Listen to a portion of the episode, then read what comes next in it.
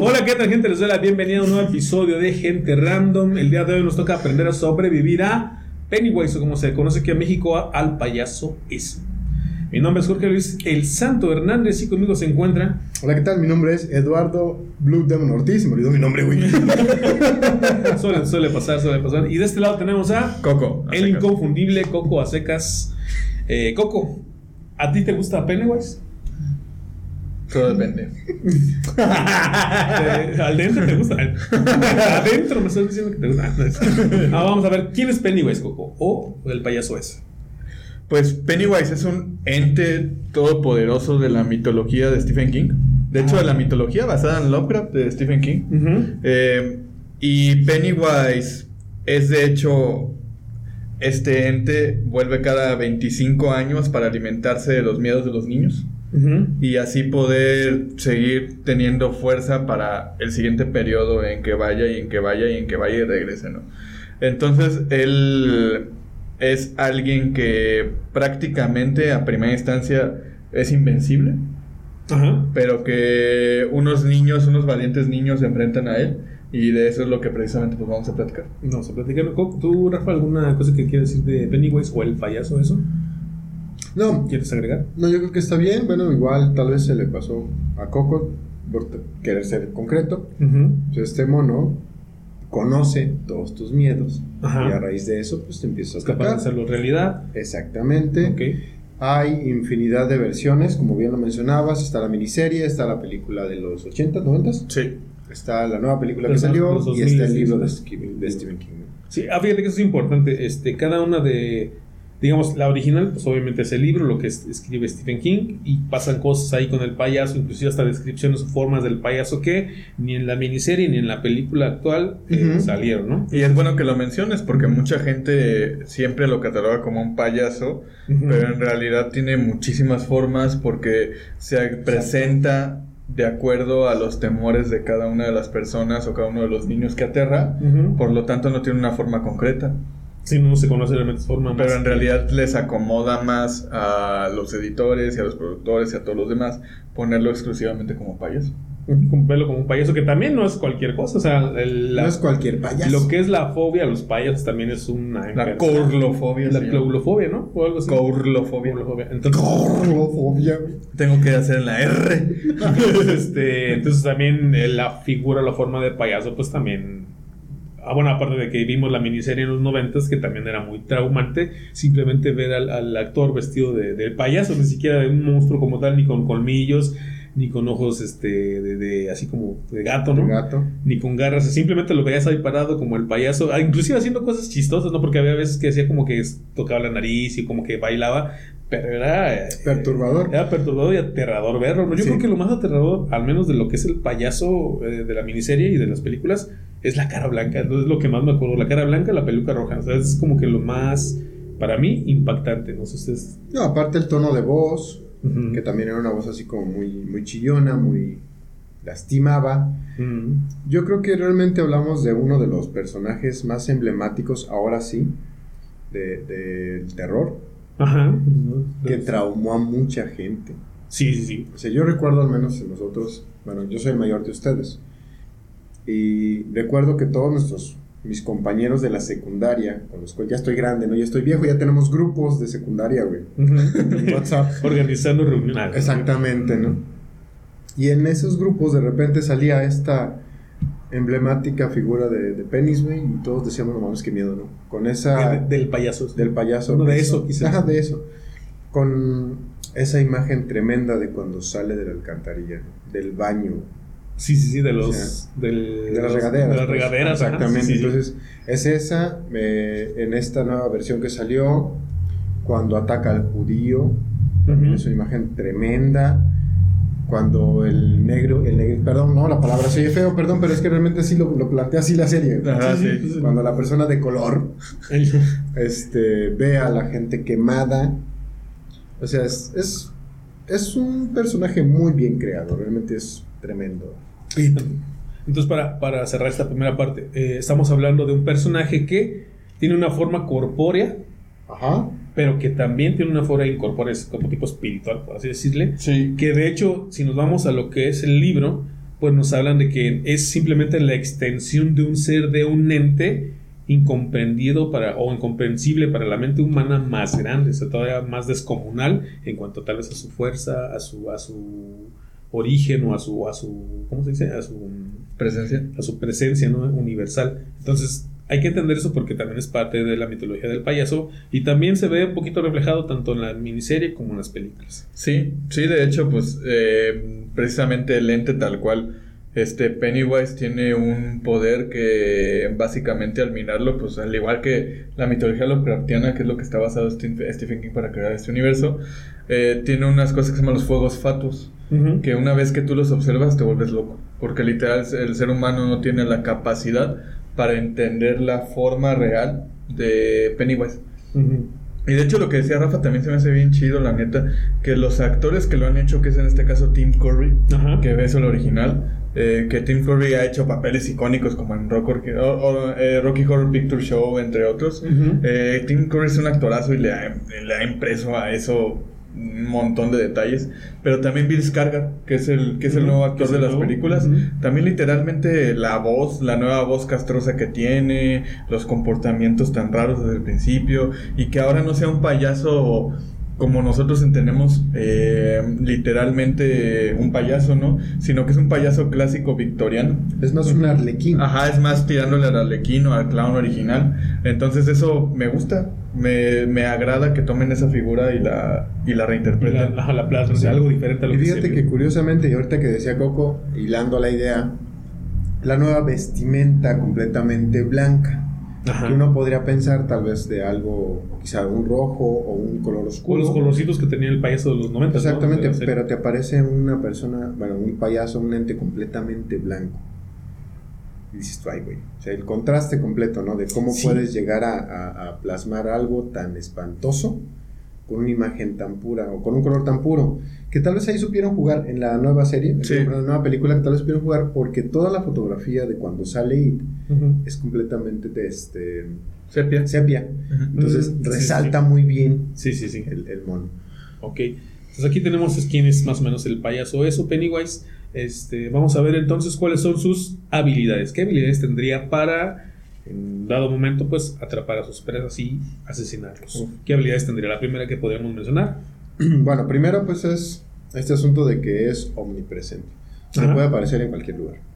Dentro de, de hecho, bueno, sí es omnipresente, pero nada más dentro de bueno, eh, Derry. Deja dentro de Este, conoce todos tus miedos. Ajá, es capaz de conocer todos tus miedos. Es capaz de conocer todos tus miedos. Puede cambiar de forma, como él quiera. A diferencia de los demonios de los que hemos venido hablando, en el caso de Freddy Krueger y todos ellos, este no, este se te puede presentar este, a cualquier hora. La vida real. La vida real no tiene horarios. O sea, él dice, ah, tengo ganas ahorita, me aparezco, ¿no? Es completamente sádico. Sí. Porque realmente las muertes que hace o todo lo que hace es completamente sádico. ¿Qué más? Este, no tiene sentimientos, obviamente. Es muy burlón, muy sarcástico y sabe realmente a quién atacar, que en este caso es a los niños. Y se va sobre, sí, sobre los más débiles, digamos, de, la sociedad. ¿no? Exactamente. Eh, Coco, ¿algún otro? Yo agregaría que es un creador de ilusiones. O sea, pero, pero realmente crea ilusiones tan vívidas, tan reales, que es capaz de volverte loco. volverte loco, quebrar la mente de una persona. O sea, no solamente es en los, en los sueños o cuando estás dormitando, sino realmente se te puede aparecer y generar una atmósfera y un ambiente directo que para ti puede ser real, pero en realidad es completamente ilusorio. Y también te genera, siento yo, un ambiente en lo que sea el, la gente que está a tu alrededor, en este caso del pueblito, hostil todo el tiempo. Porque si se fijan en las, en las películas, no, yo no he leído el libro, pero tanto la película como la miniserie, las personas, los adultos hacia los niños siempre son agresores, son este están de mal humor, este, están para maltratarlos más que para ayudarlos o aconsejarlos. Entonces genera toda esta hostilidad alrededor de los que pretenden sean sus presas. Ok, entonces ahí tenemos algunas de sus habilidades. ¿Cuáles serían sus debilidades? Esto está más fuerte todavía. ¿Cuáles serían las debilidades de este personaje? Yo creo que la principal debilidad es que cuando cuando tú te enfrentas a él directamente sin sentir miedo, lo ah, él de manera casi automática pierde su presencia. Ok. Entonces, um, si por ejemplo uno de los miembros del Club de los Perdedores no le tiene miedo y automáticamente todos los demás generan Ah, esa sinergia, él se siente este Débil. débil. Se debilita. Él se debilita automáticamente. ¿Qué otra debilidad le podremos ver? Que no soporta las orgías, güey. Ah, bueno, eso, eso en el libro, ¿no? Y No, la, fíjate, ot- otra y de la las tortuga Y también. la tortuga. Bueno, la tortuga sí sería una de sus, de La concha. porque... no soporta la No concha. soporta la A concha. ver, a ver, la tortuga es otro de los entes que también están dentro de la mitología del libro, ¿no? Sí. Que desafortunadamente en lo que es la- las películas y la miniserie no ha salido, pero se supone que pues ahí está, ¿no? Que sería como la contraparte de, del- de eso, de, Ajá. de It como tal. O sea, si eso es, digamos, la maldad encarnada o la maldad, este, La tortuga es la luz. sería la, la luz, la Sería bondad, como el yin y el yang. Y se dice que eh, esta tortuga también, todo el- eh, bueno, dentro de la miniserie y o por lo menos de las películas eh, más recientes, se dice que sí existe cierta presencia de la tortuga para con los niños y sí de cierta manera los trata de proteger, aunque no está totalmente ahí. Porque al ser un ser también de paz y de, y de bondad, pues no está realmente peleando con la, la maldad, por así decirlo, ¿no? Pero Pero trata de, trata de ayudar, ¿no? Que tal vez también por eso, si los niños no le tienen tanto miedo o no le representan miedo a Pennywise, este, también por eso tal vez se, se debilita, ¿no? Porque es parte de la ayuda de la tortuga. Quién sabe, no sabemos, ¿no? Porque digo, en la, en la serie no, ni en la película se ha, se ha plasmado como tal. Sí, no se ha presentado. Ajá. Pero hablaron también, esta es una habilidad que me llamó muy la atención dentro de las películas y la serie, que de repente Pennywise es muy este, arrogante y llega a, eh, ¿cómo se dice? Cuando de- demeritas a la otra persona, este, subestimar a los niños, ¿no? A sus presas, los subestima, es decir, nunca van a poder hacer algo en mi contra porque son niños, son débiles y yo tengo todo el poder sobre ellos, ¿no? Cuando de repente, pues no, no. Entonces, este, yo creo que esa sería una de sus debilidades también, este, de repente subestimar a las presas que llega a tener. ¿Alguna otra que...? Ándale, podría ser. Sí, bueno, yo digo, se, se me hace lógica, coherente, ¿no? ¿Alguna otra debilidad que le vean? Cuando, bueno, yo me acuerdo de, de este famoso asunto de lo del arete, ¿no? Que era precisamente como el, el baluarte más grande que tenían los, los niños, porque estaba hecho de, ahora sí, el poder de la amistad y el amor. Ok. Entonces, pues directamente hablando, pues eso también es otro punto débil para él. Pues, poniéndolo del universo de las películas. Me estás diciendo que los ositos cariñositos, güey, podrían vencer ahí. Con el poder del amor y la Yo creo que son capaces. ¿no? Vos puedes. ¿Sí? Bueno, a otra de sus debilidades también sería que si no estás dentro de Derry, o sea, del pueblito como tal, No te- él ya no puede hacerte nada. Sí, está muy limitado. O sea, realmente su territorio de ataque es limitado. Y es que de hecho se dice dentro de las películas este, que eso es en sí Derry como tal. Entonces cuando tú te alejas de, o te sales de ahí, pues realmente alejarte de él. Y Ujú. cuando estás adentro nunca te puedes alejar porque él está en todos lados, o sea, es, está sobre él, por así decirlo. ¿no? Entonces yo creo que también puede ser otra debilidad, ¿no? que si te alejas de él, si te sales de Derry, si alcanzas a escapar de ahí, podrías este, salir de la, de la presencia Peligro. y del peligro con, con este personaje. Ok, ya conocemos habilidades, ya que tenemos debilidades. ¿Cuál sería nuestra estrategia? ¿Cuál sería nuestra estrategia para poder sobrevivir a eso? ¿Quién quiere empezar?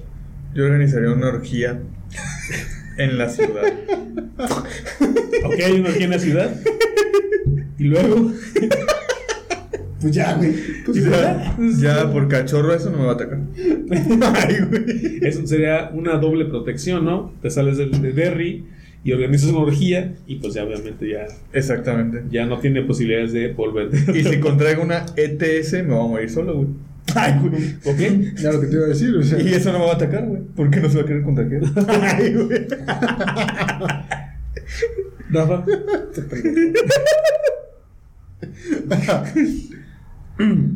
Bueno, vamos a verlos un poquito más serios. La conciencia humana creo que es el... Bueno, la conciencia de cada persona es el, ma- el mayor verdugo que uno tiene, ¿no? Porque ahí es donde escondemos todo lo malo, lo bueno, los miedos que tenemos. Y tal vez It sería como esa parte de te estoy demostrando todo lo que no te gusta de ti. En este caso, los miedos. Tendríamos, o yo al menos creo que tendría que ser un como hacer una autoevaluación para poder descubrir cuáles son mis verdaderos miedos que quizá en ocasiones ni siquiera los conocemos. Ok. Identificarlos y trabajar en mí para evitar que eso me ataque a mí. Después de haber hecho todo ese desmadre, ahora sí me reuniré a la orgía que va a hacer Coco, güey. Para una triple. Para, sí, sí, sí, sí, infección, sí, ¿no? por este asunto del amor y la amistad, güey. Y ya cuando. y ya cuando haya terminado todo eso, me largo de. Ok, de ok, terror. Ahí está, ahí está la. la, la- ¿Tú qué harías, güey? Ok. Coco, ah, pues ya dijiste, ¿no? Sí, ya, ya. ¿Yo qué haría? güey? Es mi super. Fíjate que lo Es que. muy buena, güey. Pues yo me uniría. yo me uniría a sus dos este, estrategias que hacemos con Coco. Yo la orgía mi lluvia dorada. No, fíjate, estaba cuando estaba pensando en la Y todo se estrategia va a la para. tubería. es la casa De te- recuerdo. No te tenemos miedo. Fíjate que en la película de. En la, Prueba nuestro jugo de amor.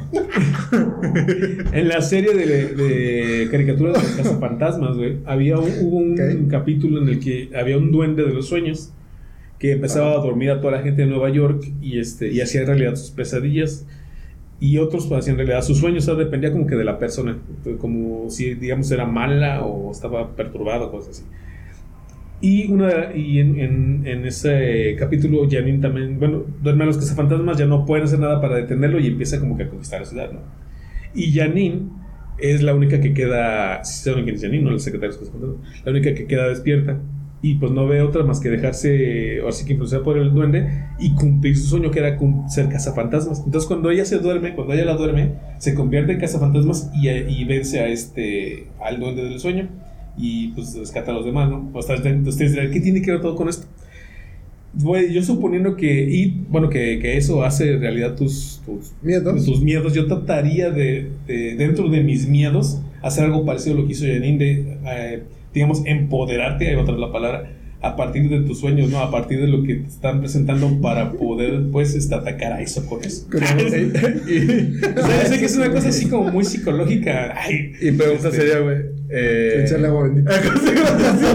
Entonces no hay agua bendita. No, fíjate que- Suponiendo que eso es un demonio. Bueno, que en realidad no es un demonio, No, sino es no, un No, ente. es que fíjate, eso, eso sí es muy interesante porque, por ejemplo, con, con Pumpkinhead, con Pumpkinhead, podemos decir que era un demonio, con, con este Freddy Krueger también. Y pues, digamos, Ajá. cabe la posibilidad que dentro de tus creencias, pues podrías atacarlo con el agua bendita, pero es que en este caso, y al ser un ser que no, que es incomprensible para uno con la mente humana, pues como con qué, con qué, ahora sí que con qué lo atacas, que no, que conozcas o Ujú. con qué creencias podrías hacer. Entonces yo creo que te podrías em- empoderar dentro del- del miedo que te podría presentar para, digamos, revertir ese miedo y atacar a eso, ¿no? O sea, yo, por ejemplo, me convertiría en un cazafantasmas dentro de mí, dentro de la fantasía que me pudiera estar, estar haciendo vivir eso y de ahí pues tratar de atacarlo con... ¿Te das como Jorge Trejo? con ándale, como Jorge Trejo. Ah, y lo convertiría, convertiría a eso en Adame, güey. Y le podría, le podría poner una putiza para... para Oye, automáticamente de cambiar tu vestuario, una playera sin mangas, güey. Sí, sí, sí, unos sí. guantes, un sombrero. una moto y, Adam, y eso tiraron al piso dando patadas de bicicleta. Güey. tortuga. La tortuga. güey. Entonces, eso haría para, para acabar con eso, ¿no? Y ya después, como ustedes me saldría de la ciudad, me uniría a su orgía y pues a, cuádruple protección o la orgía, la ciudad y todo, para acabar con esta criatura. Pero bueno, últimas palabras para despedir el podcast, Rafa. Ay, güey. bueno, en caso de It, yo creo que sí, como les decía, es, es un, un personaje muy bien llevado, tanto el libro, la miniserie, las dos películas que salieron. La verdad, le han hecho un gran homenaje a Stephen King. Yo creo que sí. Y Stephen King, a su vez, le hace un gran homenaje a Lovecraft Sí. con todo este asunto del universo que ha formado. Son películas muy bien llevadas. eh, de repente, por ahí, tal vez en el libro, hay como temas medio. Como que tal vez están de más en el asunto de la orgía, que nos hemos reído mucho de la orgía, pero es un. es una. Es un tabú, digamos. eh, es que fíjate que es una imagen muy fuerte en el libro, realmente. Sí, porque la orgía son niños de 12 años. 12 entonces, años, güey. Y precisamente quien incita a la orgía es esta niña. es la Beverly. niña. Beverly exactamente que es abusada por el padre. O sea, realmente sí, sí son temas muy complicados, muy delicados este, socialmente hablando. Pero Stephen King lo supo llevar. Ujú. Obviamente en las películas, en la miniserie, pues, no te lo pueden mostrar tan gráfico. Pasan otras cosas. Pasan otras cosas. Aún así creo que lo hicieron muy bien. Si realmente quieres ver una película que tenga un buen argumento, un buen sustento y todo eso, creo que It cumple todas las expectativas. Podemos ver la película de los 80s, 90s. Sí, la miniserie. Como para poder decir, como decían hace rato, la vi, nadie me la va a platicar. Y te aseguro lo que quieras, que también vas a sentir escalofríos en ver esa miniserie y ver la nueva película. Sí, sí. Entonces, sí, pulgarcito arriba para ahí. Ok, recomendada. Coco, las últimas palabras para despedir el podcast. Yo lo que les puedo decir es que si tienen un poquitito de más tiempo y realmente les interesa Stephen King en general, no es ningún desperdicio leer la novela, aunque es un poco larga. Es una estábamos, biblia, literalmente. estábamos diciendo precisamente que hasta editoriales la han dividido en dos partes.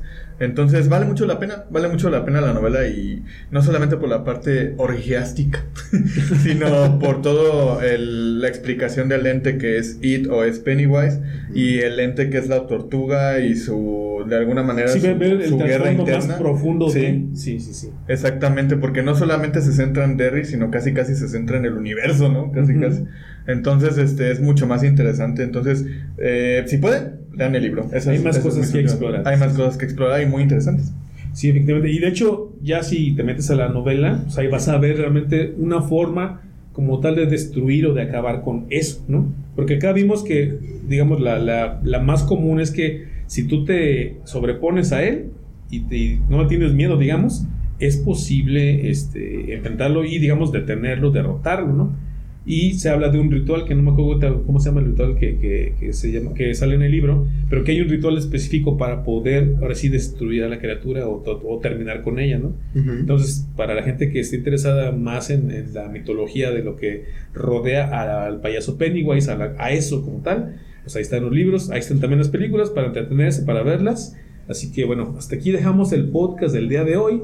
Esto ha sido todo por parte de nosotros de Gente Random y nos vemos en el siguiente. Hasta luego.